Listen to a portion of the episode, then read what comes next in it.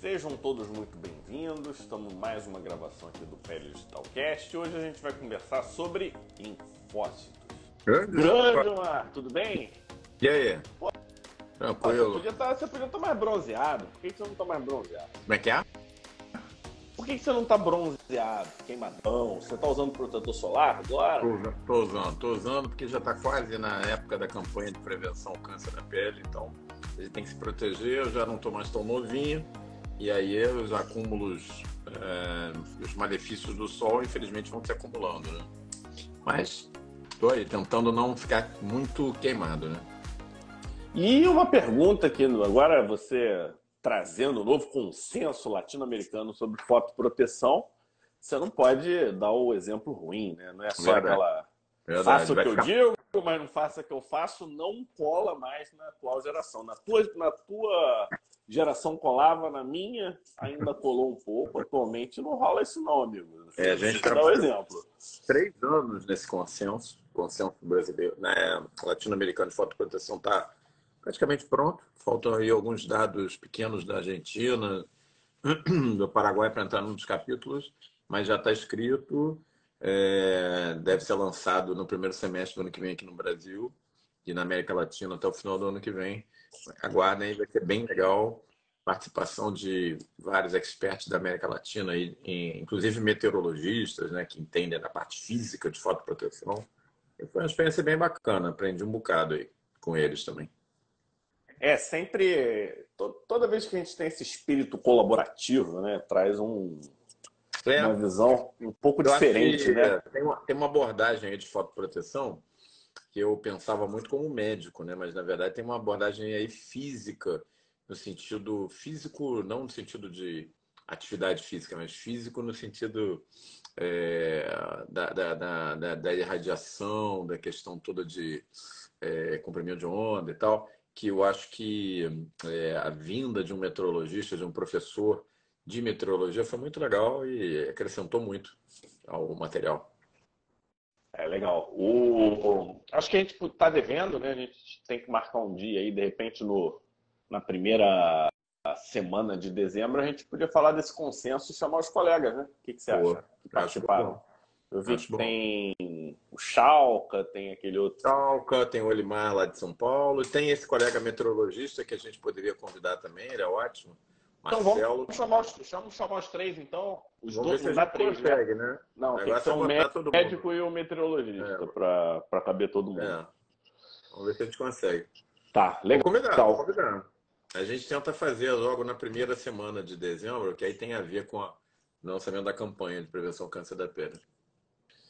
E agora a gente vai falar sobre imunologia. A gente está no nosso último, na última jornada de imunologia do ano, do Pele Digital. Quem acompanha o Pele Digital já sabe que nós somos fãs e trabalhamos com imunologia. A gente divulga imunologia. E para quem está chegando agora, saiba que aqui a gente conversa sobre medicina de uma forma leve descontraída. E imunologia é um tema recorrente, né? É, é um tema que, sem querer fazer trocadilhos, a gente não pode esquecer, né, Samara? Tem que estar na nossa cabeça o tempo inteiro. E esse ano foi um ano muito intenso, né? Muito intenso porque nós trouxemos novos biológicos, a gente reforçou a ideia de endótipos para os diagnósticos das doenças imunomediadas. A gente reclassificou a psoríase, considerando a imunopatogênese. A gente está meio que conversa né, com a lógica dos endótipos. Eu acho que a gente vai ver cada vez mais esse tipo de situação acontecendo. Chegou de verdade, chegaram de verdade os inibidores de JAK no Brasil, então deixou de ser aquela coisa só de literatura, que legal, para um uso real e oficial, com cinco e o sexto, se não chegar agora no fim do ano, vai ser início do ano que vem. É, início do ano que vem. É, não, e outra coisa, né, Fábio? É, pela primeira vez, uma briga real entre eles pelo, pelo, pelo público, pela, enfim, pelos pacientes que precisam, inclusive com redução de preço, né? Gerando benefícios aí aos nossos pacientes, né? Então, assim, porque antes a gente tinha um, era o único no mercado, o outro o reposicionou, aquela coisa meio. Agora não, agora a gente tem um leque de opções realmente. com preços que baixaram, acessíveis, ou pelo menos mais acessíveis, né? E isso muda tudo, né? E agora a gente vai falar de linfócito como uma novidade, Omar. Mas fiquem tranquilos, a gente durante a live de hoje a gente vai trazer isso, a gente vai ter um webinário em que a gente vai ter em dois dias, a gente vai conversar sobre os linfócitos T de memória, né? E nessa semana a gente está preparando, já está em tempo real acontecendo, preparando os nossos stories, né? A gente está lembrando e trazendo aspectos relacionados a linfócito, porque muitos de nós não leu o tema há muito tempo, né? E só para dar uma contextualizada, o linfócito T de memória residente da pele é super recente, de 2010, 2009, sei lá, uma coisa mais ou menos por aí. E isso muda tudo. Você entender isso muda tudo. Então é exatamente sobre isso que nós vamos falar. Antes da gente entrar na, no hard talk, especificamente, você quer fazer algum comentário? Como é que você. Como que é nada? A gente quer começar? Não, é, a gente tem acompanhado esse assunto de perto, né? Existe uma. Existe uma. É, esse assunto do linfócito de memória residente ele é mais do que uma curiosidade. Ele explica muito dos achados clínicos de algumas doenças clássicas de pele.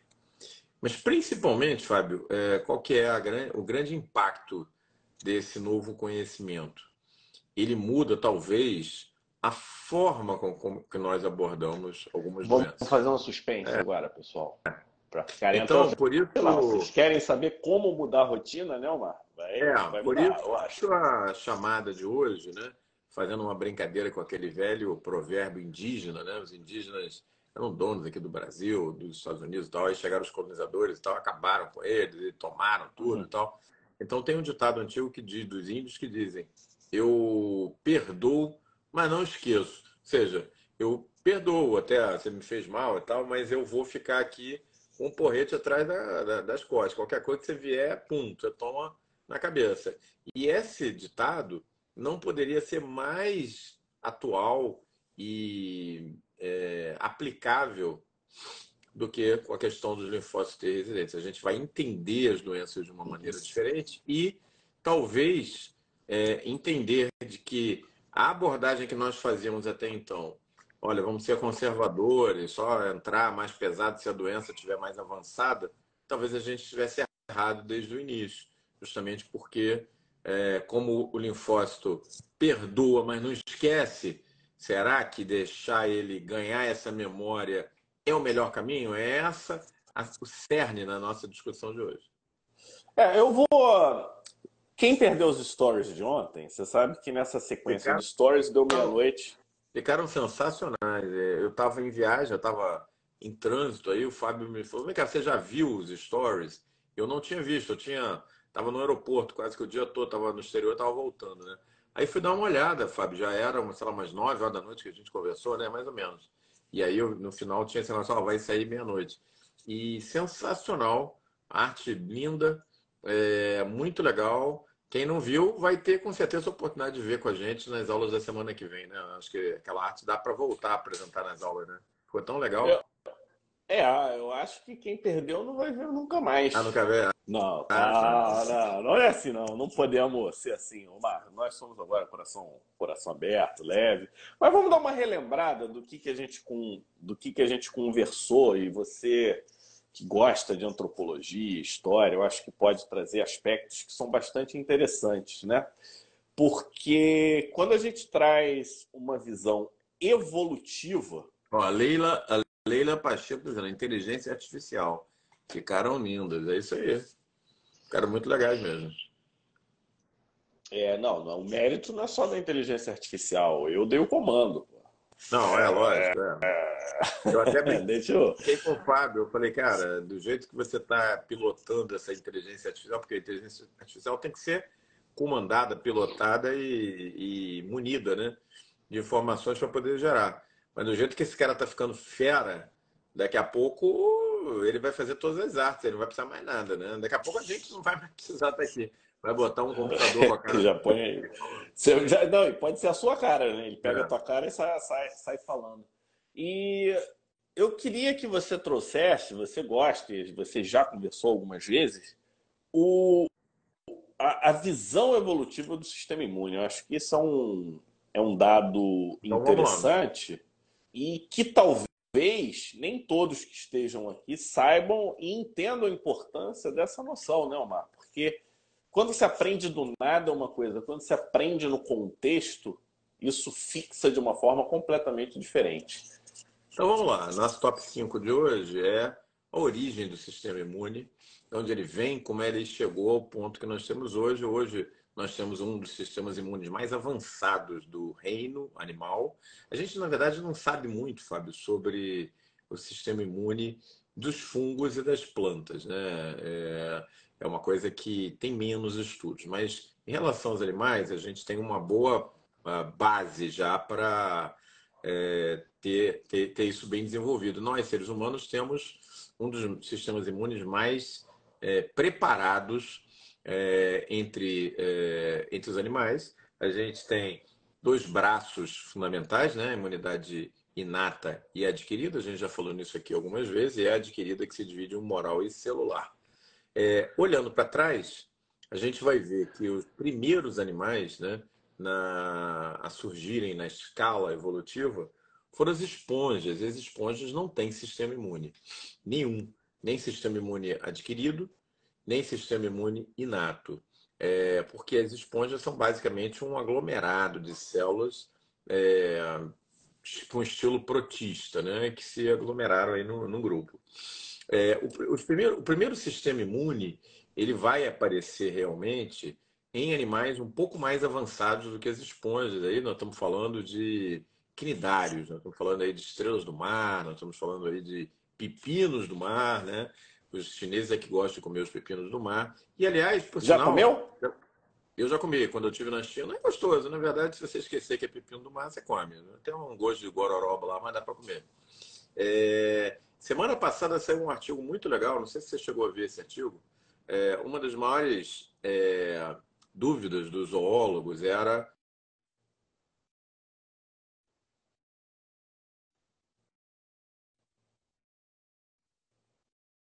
diferentes é, dos outros seres vivos, né? Que são basicamente radiados, né? Você tem é, é, são simétricos, né?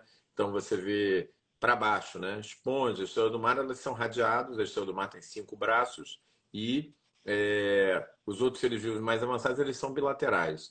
E aí esse estudo chegou a uma conclusão fantástica. Saiu semana passada, publicado. Depois, se você quiser, eu te mando. Que a estrela do mar não tem o corpo radiado, ela tem apenas a cabeça que nós olhamos para a estrela do mar e vemos como um corpo radiado com vários membros, não são membros, são a cabeça do animal. Ele perdeu o corpo. Na evolução ficou só a cabeça. Como se a gente tivesse uma cabeça andando assim, que se alimentasse e tivesse uns assim para Isso é fantástico, porque você tem, tem que, você tem que estar de olho com, com a tal, para tal da verdade, né? Porque é.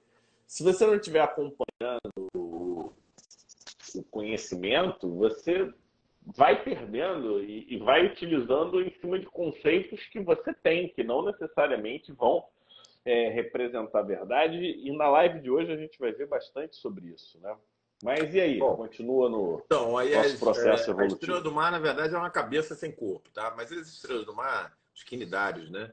São os primeiros seres vivos que apresentam um sistema imune inato entre os quinidários, né? Lá na raiz do, da, da, zoologia, até os peixes cartilaginosos, estão falando dos tubarões, arraias e é, animais similares, só existe sistema imune inato. Aquela primeira linha de defesa que reconhece os pumps, os dumps, as, aquelas proteínas de superfície das bactérias, vírus e fungos, basicamente. Prim, o primeiro ser vivo, né? a primeira é, filo a apresentar um sistema imune é, adquirido, de imunidade adquirida, moral celular, mas ainda rudimentar, rudimentar são os peixes é, ósseos. E aí fazer aqui o comentário, né, que eu fiz uma postagem do, de um vídeo tem uns 4 ou 5 dias, sobre as tilápias, que virou um negócio de louco, cara. Virou aí 302, 303 mil visualizações. Se o meu corpo aparecer. É, é um counting, né? É um counting. E quanto... tá, tá surreal. É, é, aí se meu corpo aparecer aí boiando em algum rio, eu fui atacado pelas tilápias. Não, você, meu amigo, não visite nenhum local de criação de tilápia, porque vão te jogar no, no, no mais, no mais perigoso de todo. É, tá mas 309 mil. 309 mil. E contando. Ontem à noite eu fiz um, um postzinho no Stories agradecendo que estava com 172 mil. Então, de ontem para hoje, cara, dobrou. Foram mais cento e. Cara, nunca vi 140 mil visualizações em 12 horas. Enfim, é isso aí. É... Mas os peixes, então, ósseos, já têm um sistema imune um pouco mais avançado. E aí, é... a gente, o pessoal gozando aí da tilápia. E aí é... a gente chega ao nosso sistema imune. Então, onde que apareceu pela primeira vez os linfócitos? Apareceu nos peixes, ósseos. Até os tubarões não têm é, sistema imune adquirido, portanto não tem células linfocitárias ainda, tá? Só para vocês se situarem. E aí a coisa foi evoluindo é, a partir dos peixes, anfíbios, répteis, é, aves, mamíferos, todos já com sistemas imunes é, muito mais avançados, né? Com variações, é importante a gente é, fazer esse comentário, né, Fábio? Porque, por exemplo, nós vimos agora durante a Covid que, por exemplo, um determinado é, mamífero tem um sistema imune relativamente parecido com o nosso, mas com adaptações próprias, que é o caso dos morcegos, né?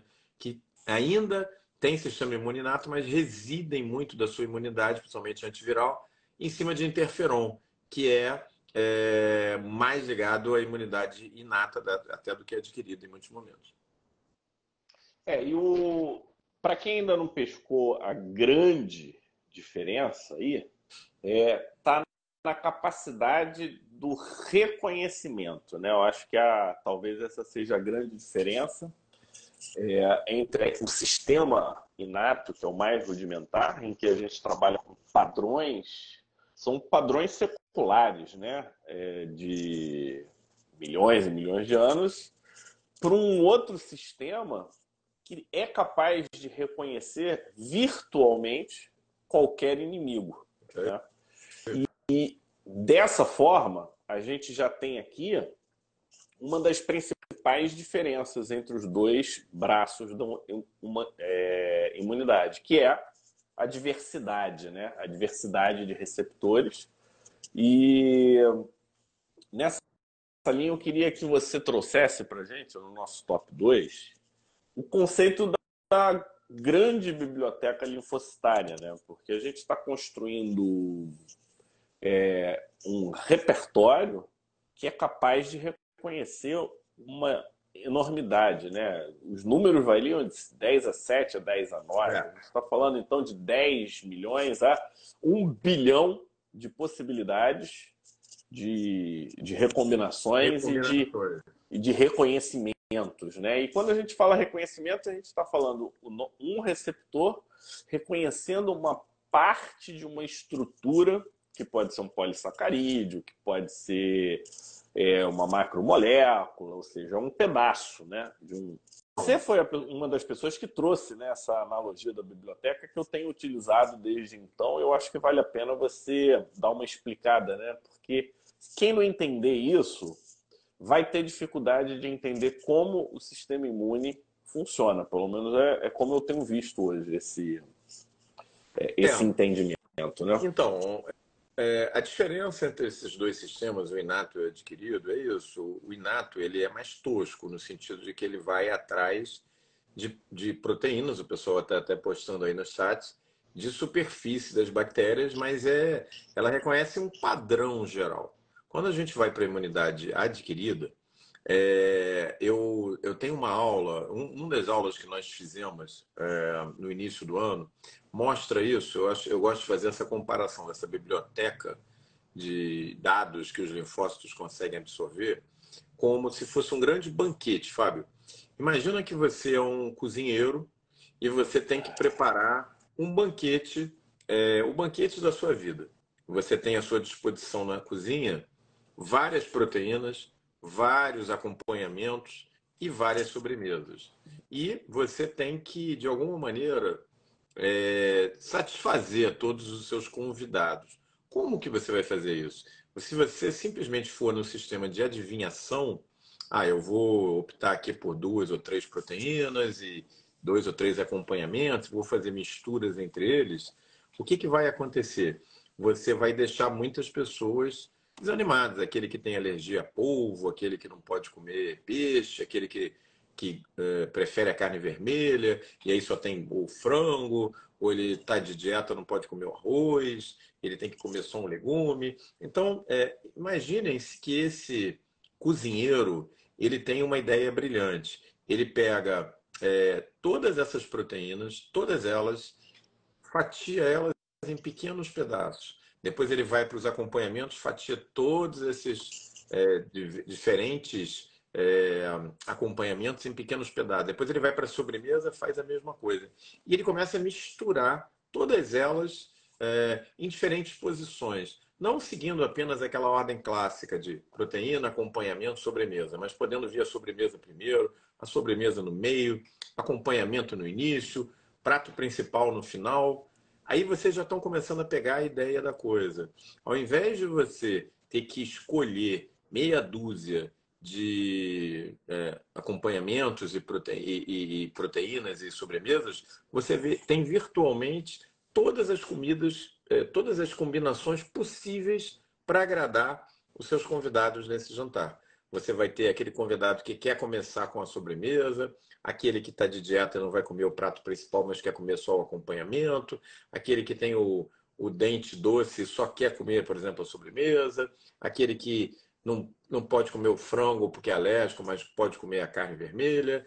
Você começa a misturar e numa quantidade infinita de possibilidades. Essa é a diferença básica entre o sistema imune adquirido e o inato. O inato não, ele simplesmente vai reconhecer aquele padrão básico. Se a bactéria muda um pouquinho, você já está vencido no sistema inato. Falando assim, né? Parece até que a imunidade inata ela é frágil, não é? Eu brinco sempre, né? Vocês já viram algum tubarão morrer de gripe, de tuberculose, de não morre. Tubarão come até pneu e está firme lá. E ele só tem imunidade inata. Então ela é muito eficaz. Agora, ela não é refinada como a imunidade adquirida. É, como o sistema imune ele tem uma pegada de batalha, defesa, eu, eu sem a sua autorização, Mário, não pedi autorização, estou pedindo aqui em público, eu fiz uma biblioteca um pouquinho diferente, uhum. em que no desenvolvimento dessa biblioteca, e vamos dizer que essa biblioteca são os linfonodos, para ficar mais fácil. A gente uhum. tem lá, é, durante o desenvolvimento do, da pessoa, cada linfócito é um livro. E ele fica armazenado nessa biblioteca com um bilhão de livros. Você tem algumas cópias né, nos diferentes linfonodos. Quando você é apresentado a um problema, cada linfócito ele é como se fosse um blueprint, né? como se fosse um, um esquema tático para acabar com aquele determinado inimigo. E a função do sistema imune é achar o livro certo diante da ameaça certa, né? Eu fiz uma, é. uma releitura da tua, da pode, tua, é. da tua analogia, Fábio... levando em consideração uma guerra. Então é como se a gente é. tivesse um, o Fábio uma tá, central de uma pegada. Eu estou numa pegada mais Masterchef. Eu, o Fábio está numa pegada mais literária, mas eu acho que vocês entenderam a mensagem. Agora, Fábio, no nosso top 3 de hoje, tem um outro dado fundamental. O sistema imune, se ele for deixado solto, sem freios, sem mecanismos de controle, ele obviamente pode se voltar contra nós. Porque, como vocês estão percebendo na nossa conversa, ele se baseia em livros ou numa comida que tem que ser feita usando diversos ingredientes. E aí, é, tem tudo para dar zebra. Por quê? Porque esse livro que está guardado na biblioteca pode mofar, esse livro pode cair água em cima dele, ele pode se perder, ele pode estar tá numa língua que ninguém está entendendo, pode estar tá escrito em sânscrito e a gente só sabe falar português. É. Ou se você vai para a comparação que eu estava fazendo da comida, né? Você pode pegar uma comida estragada, você pode pegar uma comida fora da validade, você pode pegar uma comida que foi cortada na carne foi cortada na. Ou umas misturas bizonhas, né? Às vezes é, você pega duas coisas errado. boas que juntas, é. pelo amor de Deus. Você pode ter cortado a carne no sentido errado da fibra, ela fica dura. Então, pode cortar o dedo. É, pode cortar o dedo na hora de cortar lá as coisas. Então, a gente tem que ter mecanismos de, de, de controle. E aí é que entra a terceira coisa importante da nossa, da nossa live de hoje, que é a universidade linfonodal. É, depois que o linfonodo é gerado na medula óssea, ele não está pronto para entrar na batalha.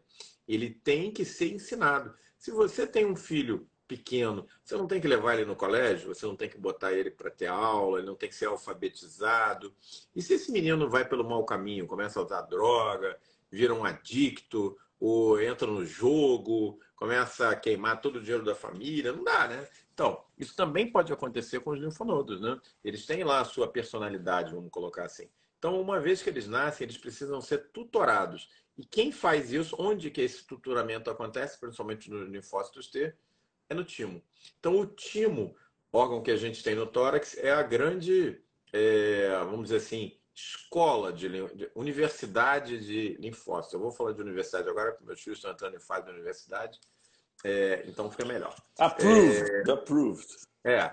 E aí, lá dentro, ele tem o seu linfonodo para ele ser formado e poder ser liberado para combater, né, é, o microorganismo, seja lá o que for, ele tem que passar por uma série de testes. Da mesma maneira que se você entrar numa universidade, você não vai pegar o canudo da universidade e botar debaixo do braço assim. Você vai ter que fazer prova teórica, prova prática, tudo que é tipo você de tem prova. Tem que ser aprovado, né? Tem que ser aprovado. Para entrar. Então, é... ah, o pessoal está gostando aí da comparação. Então, é... no time acontece a mesma coisa. O que... Mas o que, que... onde que o linfonodo é testado? Primeiro, ele é testado na coisa mais básica do que um, um linfócito tem que fazer: reconhecer padrões é, presentes em superfícies de bactérias, de vírus e fungos. Então, ele tem que ser testado para valer, para ver se ele funciona adequadamente. Você sabe, né, Fábio, que existem alguns tipos de doenças em que até a contagem do linfonodo é normal, mas a função dele é alterada. Ele não consegue imunodeficiências, né, em que o paciente é adquiridas ou algumas delas até de nascimento, em que o paciente tem uma contagem linfonodal boa, mas ele simplesmente não funciona. Às vezes não funciona para determinados micro-organismos, em detrimento de outros. Às vezes o paciente tem uma boa imunidade para vírus, mas não tem para fungos, por exemplo. A gente conhece alguns casos aí de doenças fúngicas, né? Candidíase mucutânea crônica, herpes recorrente, em que a falha é específica de imunidade. Então, isso é uma coisa. Passada essa etapa, é, existe uma outra etapa que o, o linfócito tem que vencer, que é a etapa de que ele tem que saber silenciar, ele tem que saber parar de se, de se ativar em determinados sinais, quando ele recebe determinados sinais. Porque senão a gente pode estar promovendo a formação de linfócitos que é, aument, aumentariam o risco de doenças autoagressivas, doenças autoimunes. Então, é, essa, esse, esse mecanismo também é checado no, é, no timo. Né? Se, o linfono, se o linfócito falha em responder a esse estímulo de controle, ele não é liberado, ele não é formado, vamos dizer assim. É... A terceira coisa importante na universidade química é ele saber reconhecer, Fábio, o que é self do que é não self. Ou seja, o que é próprio da pessoa que, é, é que vem com o seu vamos dizer assim, código de barra de nascimento, que é o seu HLA, ou aquilo que vem de fora. Porque, imagina, o seu sistema imune tem que estar pronto para diferenciar é, um vírus, um fungo, um prego que entrou no seu pé acidentalmente das suas próprias células.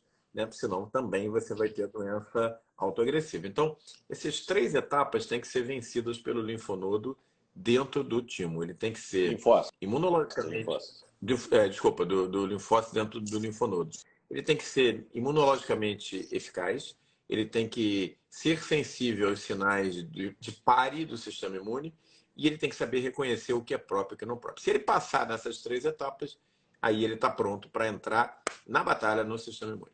Aí ele vai para o linfonodo e para os outros órgãos imunes. E, e isso é, quando a gente volta para o conceito da biblioteca, essa construção é, acontece nos primeiros anos de vida, né? Então você é, do nascimento aos primeiros anos de vida, você vai fazendo então esse acervo de linfócitos adequados, né? E aí quando você tem esse acervo bem construído, você tem as bases para um bom sistema imune. E aqui eu acho que vale a pena a gente trazer são as funções cardinais dos linfócitos. E para quem ainda não se deu conta, quando a gente fala de sistema imune adaptativo, a gente está falando do linfócito. Não existe outra célula que seja adaptativa 100% do início ao fim. Quem é? É linfócito. E, e, e com isso eu vou fazer a seguinte pergunta: linfócito é uma célula só? Né? Porque quando você olha historicamente, o conceito de memória vem desde as vacinas, né? lá de trás. E a gente, inclusive, aprende que essa memória ela pode ser transferida, que é o conceito do antissoro. Então, memória é a função cardinal 1. A função cardinal 2, a gente já viu que é uma evolução do inata, que é a questão relacionada à diversidade né, do, do reconhecimento da adaptativa. Enquanto a inata ela é menos seletiva, meio bronca, o, o adaptativo ele é refinado, ele, ele tem essa capacidade de seleção. Você trouxe agora um, uma das é, uma outra função cardinal básica, que é simplesmente a capacidade de reconhecer o que é self. E hoje a gente estendeu o conceito de self. Antes a gente achava que self era só a gente. Hoje a gente sabe que o nosso sistema imune tolera não self também.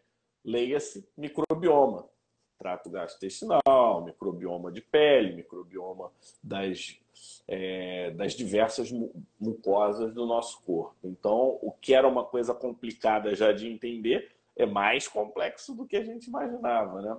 E você trouxe uma outra função cardinal importante, que é a capacidade de amplificar quando precisa e frear quando precisa. E com isso, a gente tem as principais características do sistema imune adaptativo, leia-se linfócito. Então, acho que essa tradução é, para o pessoal é, é, muito interessante. E aí eu volto com essa pergunta.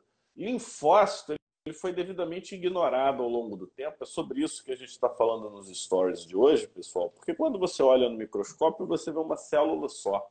E você não consegue diferenciar. No microscópio, você não vê o linfócito trabalhando. Né? Você não vê ele fagocitando, você só vê ele no tecido, você vê no sangue, mas demoramos muitos e muitos anos para entender o significado da palavra linfócito. Eu queria que como é que você vê a célula linfócito, se é que a gente tem que dizer a célula? Né? Como é que você, como é que é a tua perspectiva sobre o tema? Então, é, quando a gente vê os primórdios né, da imunologia nascendo, é até, é até engraçado, né? A gente vê assim as células chamadas macrófago, linfócito, como se fosse uma unidade, né? E aí você vê naquele primeiro momento, né, os tumores, por exemplo, malignos vindos do linfócito, era uma coisa ainda relativamente simples, né? Na, no caso da gente mesmo como dermatologista, quando você tinha um linfoma de pele é, de célula T, a gente chamava simplesmente de micose fungoide e acabou, né? Eu ainda na minha época de residência era isso, era o linfoma cutâneo de célula T, LCCT, que era sinônimo de micose fungoide. Hoje, esse simples é, linfoma, tipo de linfoma, né, que é o linfoma cutâneo de célula T, está subdividido em mais de 40 subtipos. E nós estamos falando só de linfó linfócitos T que infiltram a pele é, e que têm determinados marcadores de superfície que colocam ele como um linfoma cutâneo de célula T. Imaginem, hoje a gente sabe que existem várias subpopulações linfocitárias não existe linfócito B, linfócito T, existem linfócitos nulos, existe dentro dos linfócitos T pelo menos mais uns 20. eu, não, não, eu vou, eu vou te dar uma interrompida aqui para a gente poder falar da galinha. O que, que você acha? Tá. Vamos falar da galinha? Eu acho que, para facilitar, e uma colega ela agradeceu que nós somos didáticos, né? porque a gente sabe da importância das analogias. E a gente precisa agradecer as galinhas. Né? Por que, que a gente fala de linfócito B? Por que, que a gente fala de linfócito T? Por causa da galinha. O B, é. para quem não sabe, vem de bursa de Fabrícios, né? que é uma estrutura que está bem. O B, B de, B de glúteos. É, tá lá perto da cloaca, né? Já pegando o B da, da galinha. E é, interessante que antigamente o que, que eles faziam? Né? Eles marcavam com radiação as células e eles conseguiam ver o tráfego. E eles viram que tinham dois tráfegos diferentes. Um tráfego que ia para a Bolsa de Fabrício e um tráfego que ia para o timo. É. Né? E, e é, é basicamente, né? para quem então não sabe ou não lembrava da origem do B ou do T, tá aí a primeira grande divisão linfocitária. Então, linfócito não é uma célula. Linfócito eu vejo hoje como uma classe, né? Classe linfocitária. E essa primeira divisão ela é fundamental porque historicamente os cientistas eles estavam muito de olho no humor, né? Humor vindo de sérico, né? O moral, na verdade, é por conta disso, né? E é, é, explicável, né? Porque quem resolveu os problemas do momento na época era o humor, eram os anticorpos que eram criados e por mais de décadas eles queriam saber a origem dos anticorpos. Então, até descobrirem que B produz anticorpo. E quando descobriram que B é, produz anticorpo, eles já sabiam que sem o T não se produzia anticorpo pelo B. Então já, já tinha uma interconexão que ainda não estava clara. E aí eu que, eu que eu te interrompi aqui, Omar, só para dar um, uma setada é. que a primeira divisão é, é BIT. BIT. É, a primeira é BIT, hoje a gente já tem outros subtipos, né? É, e dentro dessa subdivisão maior de BIT existe uma enormidade de tipos de linfócitos. Aliás, fazendo um parágrafo, um parênteses aqui, Fábio, é, essas subdivisões não se restringem aos linfócitos, não. Hoje, por exemplo, as células macrofágicas já são divididas em vários subtipos, macrófago tipo 1, tipo 2, é, células apresentadoras de antígeno, existe uma enormidade no corpo. Só na pele tem quatro tipos, né? Só, só, na pele tem quatro, no fígado tem uma, no pulmão tem outra. Então, assim, é, imunologia realmente tem se firmado como uma das áreas mais desafiadoras da medicina e da biologia pela sua complexidade. É, e, e, aí, e, você sabe que isso está se refletindo na clínica, porque as, os processos de classificação nasceram de uma época morfológica. O que se enxergava era o que se classificava. Né? Então, se era redondo, com núcleo grande, com essas características ABC, é a célula A. Com as características DAH, é outra célula B, e por aí vai. Nós, nós estamos é. com essa dificuldade na clínica hoje é branco, é placa, é não sei o que, é vitilio. É. Sabemos que não é bem assim que funciona, né?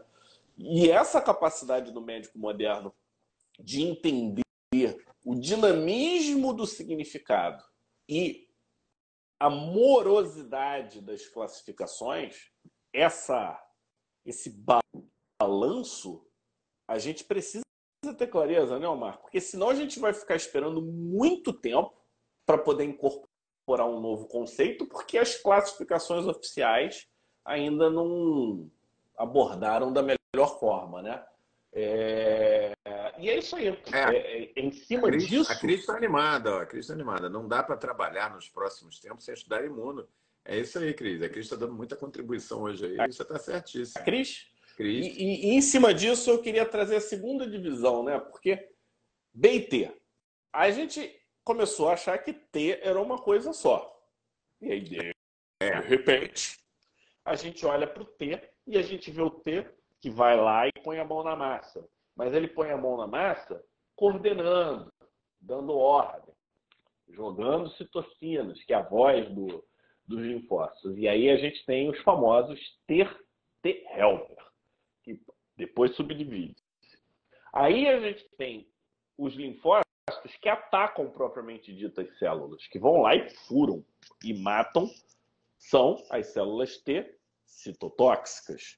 E a gente tem os T que manda todo mundo parar, que manda todo mundo ficar quieto, que manda geral. É aquele que chega no, sabe, no finzinho da batalha assim e fala: agora chega, quem comanda aqui sou eu. Ele faz todo mundo mudar de, de ares, né?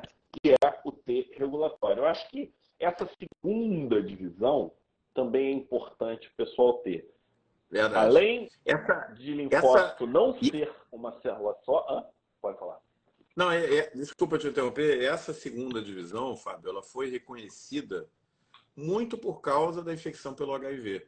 Foi no surgimento do HIV, no início dos anos meados dos anos 80, que se avançou com um novo método que é a imunofenotipagem. Então, antes era B e T, porque é, morfologicamente no microscópio dava para separar. Mas entre eles, entre os T's, os subtipos de T's que o Fábio estava falando, CD4, CD8, TREG, é, isso vai surgir nos anos 80, porque com a necessidade de mapear quais linfócitos estavam sendo afetados e dizimados pela, pelo HIV, que no, no caso a gente sabe que é são linfócitos CD4, é que se avançou com a questão da imunofenotipagem e a gente começou a enxergar que existia um mundo dentro de cada um desses linfócitos, lembrem-se, já eram linfócitos, depois viraram B e T, depois eles foram subdivididos lá dentro para linfócitos CD4, CD8, é a chegada da imunofenotipagem, é a chegada da, da em larga escala. E com isso a gente começou a lançar um novo olho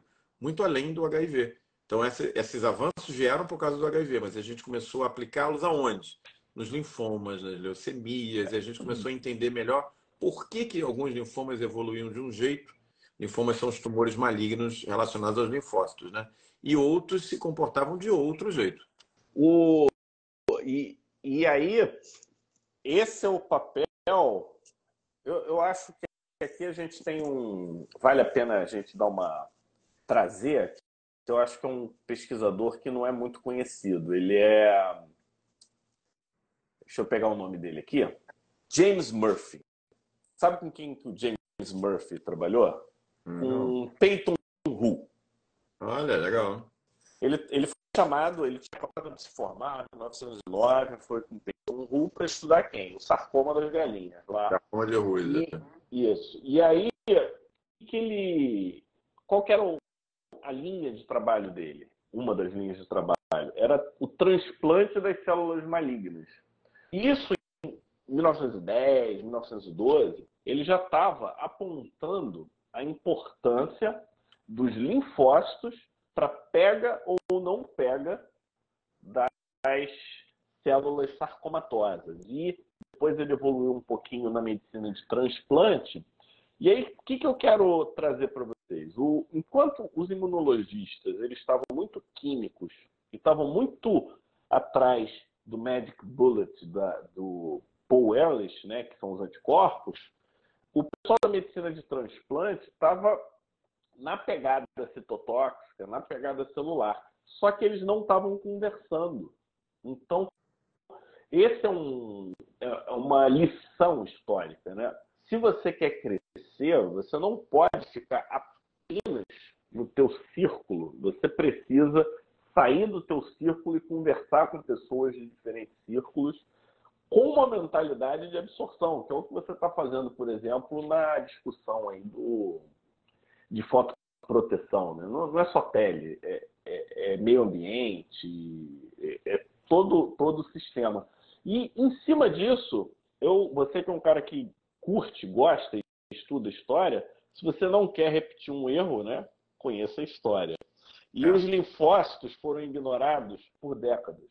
E agora a gente está numa nova fase linfocitária. Não vamos entrar em detalhes de todos os linfócitos, mas a gente vai trazer é. mais uma classe linfocitária que a gente não pode cometer o mesmo erro, Omar. Não é podemos cometer o mesmo erro, porque entendendo esse conceito, tudo muda. E aí eu quero que você fale um pouquinho sobre a memória linfocitária. Mas eu não estou falando da memória linfocitária que você está acostumado com as vacinas, tá, pessoal? essa resposta imune secundária é fantástica no contexto de doenças, para nos proteger. Agora, imagina numa doença imunomediada essa resposta imune secundária. A memória que te ataca, que te devasta. É sobre isso que a gente vai falar agora no nosso top 1 de hoje, Omar. Vamos lá. A memória que você não quer. Ô, ô Cris, olha só, eu estou gostando que você está animada, mas não dá para a gente falar de kart hoje porque é outro mundo, tá? A gente pode fazer uma. Vou me comprometer com você antes de fazer uma live só sobre isso porque esse é um tratamento realmente. Chamar um colega hematologista, é. que são os que mais trabalham. Exatamente. né? Bom, então olha só, é... a gente chega finalmente numa célula que entrou no foco. A gente estava falando aí de linfócito B, linfócito T, sei lá, década de 40, depois a gente deu um pulo evolucionário, né, para falar de linfócito CD4, CD8 já nos anos 80, e aí a gente já chega no nosso século lá por volta de 2010, começa a é, as pessoas começam a ficar é, é, se sentindo estranhas com algumas situações. Que situação é essa? Começa a haver o reconhecimento de que uma doença especificamente era uma doença claramente imunomediada com uma relação muito intensa com linfócitos, que era a psoríase. A psoríase trouxe uma contribuição muito grande nesse entendimento. E existia um dado descrito há muitas décadas, Fábio, com relação à psoríase, que era o fenômeno de Kebner. A questão de que as lesões da psoríase tendiam a voltar sempre no mesmo local. E aí, quando você vai olhar para outras doenças cutâneas imunomediadas, por que doença cutânea? Porque são doenças em que a gente consegue ver de uma maneira muito clara a manifestação clínica. A gente via também esse padrão de repetição, de fixação de lesões em determinadas áreas, aonde? Na dermatite atópica só que né, né, tipo como se fosse uma imagem ao inverso da psoríase, né, nas dobras da pele, nas dobras flexurais, via no vitiligo. Né? Sempre tinha aquela história, ah, por que, que tem lesão do vitiligo nas mãos e nos pés e na canela? Ah, porque são as lesões onde você traumatiza em cima do osso, que não sei o quê. E sempre você via lesão no mesmo lugar. Mas aí o paciente de psoríase vai e tem lesão no pênis, tem lesão voltando, mas não tem osso no pênis, né? Pelo menos seres humanos não têm osso no pênis. Dizem que os cães têm, né? Mas eu não sei porque eu nunca fui olhar. Bom, é... como é que isso aí começou a ser explicado?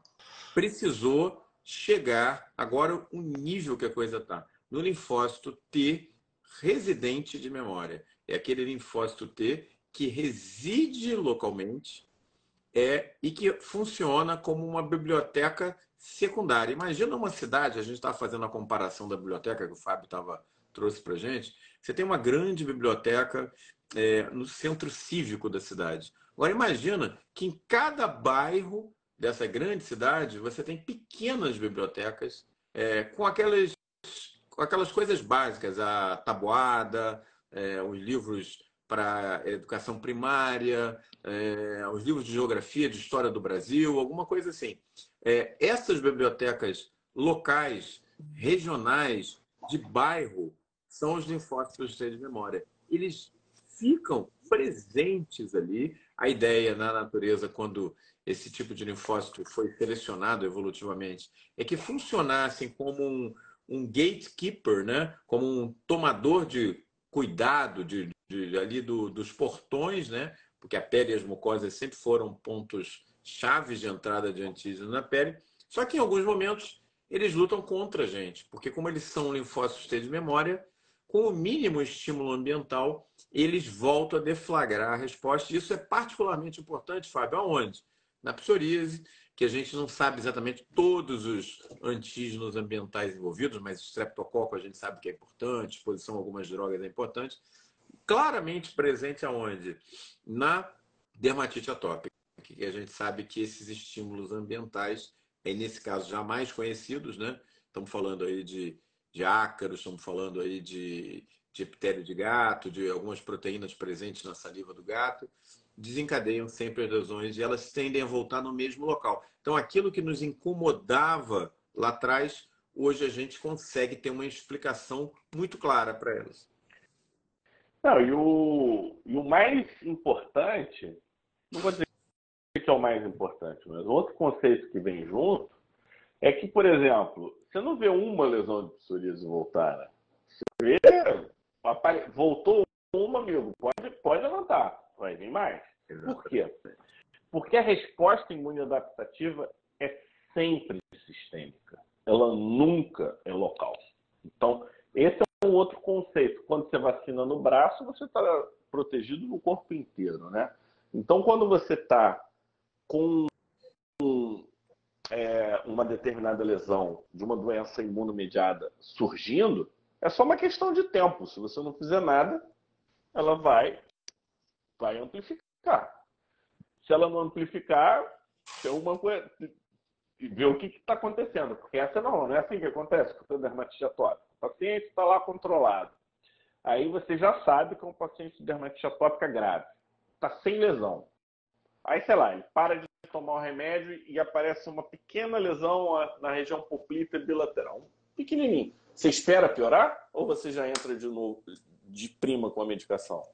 Como é que você faz? É, é, é, é exatamente isso. É, o que hoje tem nascido, né?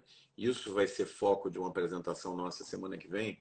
O que tem vindo dessa nova abordagem, o reconhecimento das células T de memória residente, é que qual que é a base do tratamento, né, Fábio? A gente vai e fala assim, não, se você tem uma psoríase vulgar, uma lesão pequena localizada em cotovelo, em joelho, você não tem comprometimento axial né, da, da coluna, nos dedos, você não tem nenhum sinal para artrite psoriásica e tal, como que você vai fazer uma lesão inicial? Ah, eu vou fazer um tratamento tópico, eu vou segurar. Na, na dermatite atópica, o raciocínio é o mesmo. Você tem um escorádio abaixo de 30, é, o paciente tem aí bastante rinite, mas ele não está evoluindo para lesões muito extensas da pele, não tem um impacto muito grande na hora do sono.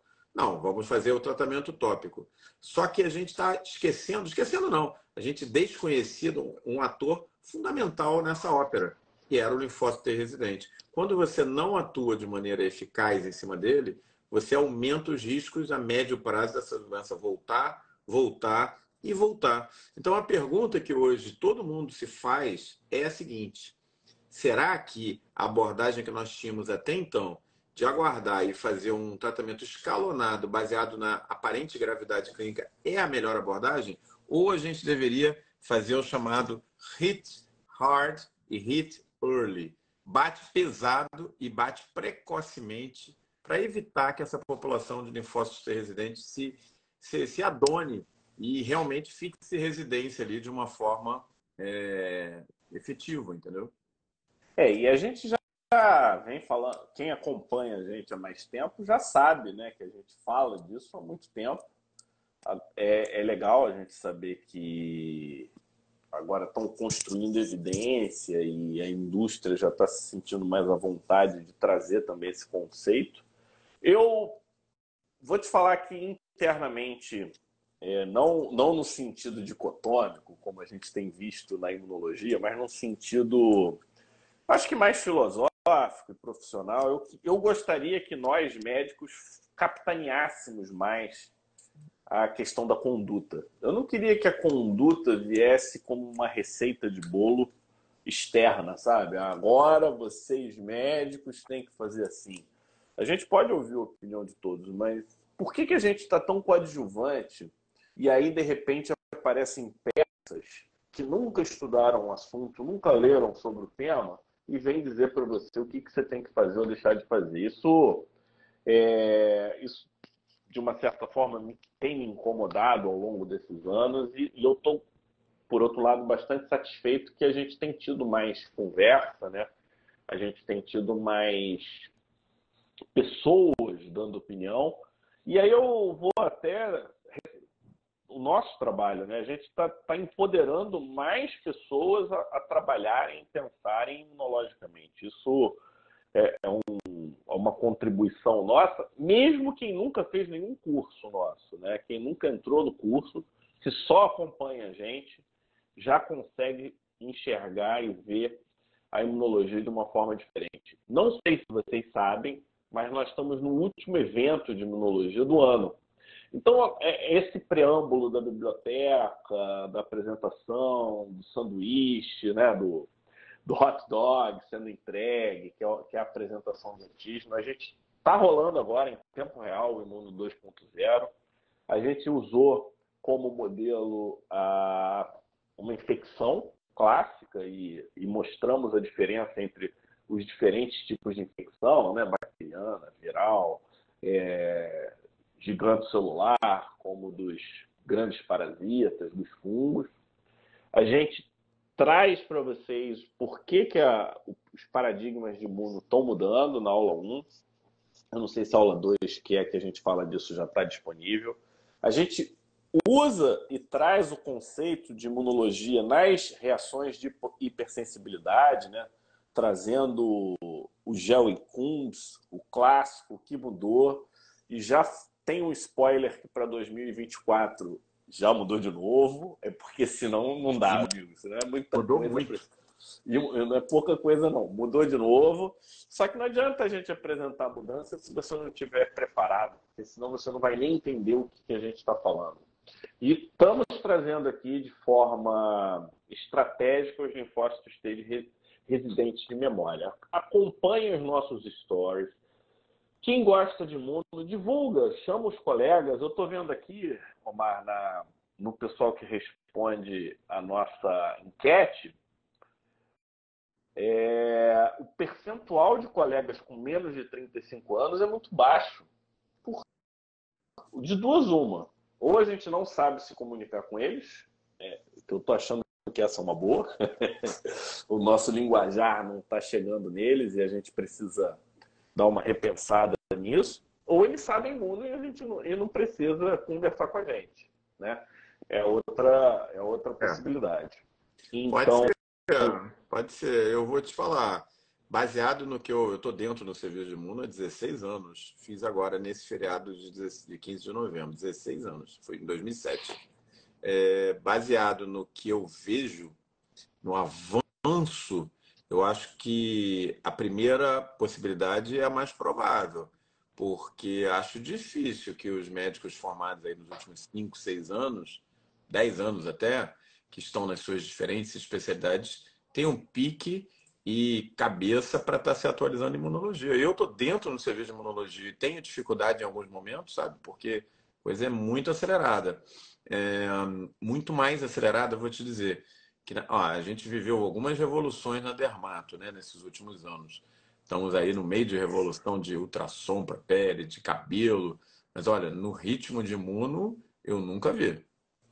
É, a Larissa está dizendo que os estudantes americanos já pensam assim. É, tomara. Eu, o Omar vem conhece muita gente, gente de fora. É, vem pensar com a gente, Larissa. É isso aí. Você está certíssima. É, eu, às vezes, eu falo em algumas reuniões de dermato, tem até gente que, que ri de mim e tal, fizeram até brincadeirinha, isso aqui. Reuniões aqui no Rio, que eu falo, olha, pessoal, está na hora da gente, é muito legal a morfologia, né, dermatologia, mas está na hora da gente pensar mais é, imunologicamente, mais em termos de, de causa e efeito. E aí o pessoal fica. É, havia até algumas brincadeiras, algumas pessoas assim, ah, porque dentro do ninho dermatológico, às vezes é um pouco é, impactante você falar que morfologia é uma coisa muito legal, você ajuda no diagnóstico, mas é isso, fica, quem ficar só nessa fica para trás, tá? É, se você gosta do que é, e confia no que a gente está dizendo, vem fazer o curso com a gente. Se você desconfia do que eu estou falando, vem fazer também do mesmo jeito para você ter uma visão crítica. Mas tem que, tem que saber imunologia nos, nos dias de hoje. Isso aí. Grande abraço a todos. Fico ele.